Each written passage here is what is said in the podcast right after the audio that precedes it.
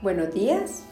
Les habla una mujer impresionada por su gracia y este es nuestro podcast del Ministerio de Impresionadas por su gracia.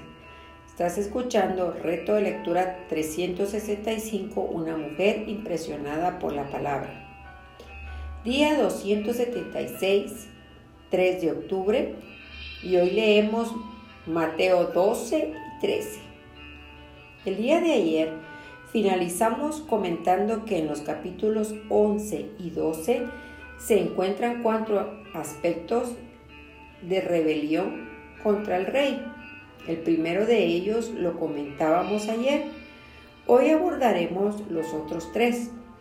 La segunda rebelión es en contra de los principios del rey en los versículos del 1 al 21. Dios quiere misericordia y no sacrificios religiosos, quiere amor, no legalismo. Los fariseos que se sacrificaban para obedecer sus leyes relativas al día de reposo pensaban que estaban sirviendo a Dios. Cuando acusaron a Jesús y a sus discípulos pensaban que estaban defendiendo a Dios, exactamente como los legalistas religiosos de hoy observa que Jesús mencionó los oficios de profeta, sacerdote y rey, porque él también es profeta, sacerdote y rey. Hace tres declaraciones como sacerdote. Es mayor que el templo, versículo 6. Como profeta es más que Jonás, versículo 41. Y como rey es más que Salomón, versículo 42. Al declararse Señor del día de reposo. Jesús estaba en realidad afirmando igualdad con Dios.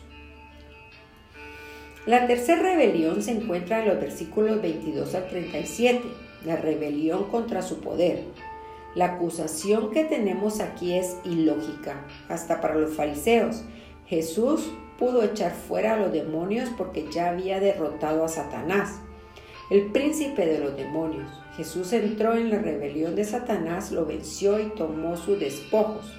Su victoria fue por medio del Espíritu de Dios. Dedo de Dios, Lucas 11:20. Y no por el poder del maligno. Jesús les advirtió que sus palabras daban evidencia de la maldad que tenían en su corazón. El pecado contra el Espíritu Santo no es asunto de palabra las palabras que pronunciaban no eran más que el fruto de un corazón lleno de pecado. Por último, tenemos la cuarta rebelión. En este caso, la rebelión se da contra su persona. Los escribas y fariseos pedían señales. Esto demostraba su incredulidad. Querían que Él les demostrara que era el Mesías. No preguntamos qué otra prueba adicional podría darse. Si hubieran investigado sus propias escrituras y examinando sinceramente su vida, hubieran concluido, este es el Hijo de Dios. Jesús le responde de tres formas afirmando que Él es el Hijo de Dios. Comienza repasando su historia en los versículos 39 al 42. Prosigue revelando su corazón en el versículo 43 al 45 y finaliza haciendo ver que aún muchos rechazaron su honor. Pensando el capítulo 13, nos encontramos ante el secreto del rey. Este capítulo registra los eventos de un día de crisis en el ministerio de Jesucristo. Sabía que la creciente oposición de los líderes religiosos culminara en su crucificación. Tenía que explicar a sus discípulos este hecho. La pregunta lógica de ellos sería, ¿Qué ocurrirá con el reino acerca del cual hemos estado predicando? La respuesta la da en esta serie de parábolas. Primero explicó la verdad respecto al reino, luego les explicó los hechos respecto a la cruz.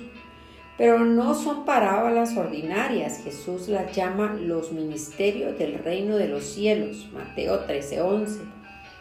Las siete parábolas nos describen el curso del reino de los cielos en esta edad presente.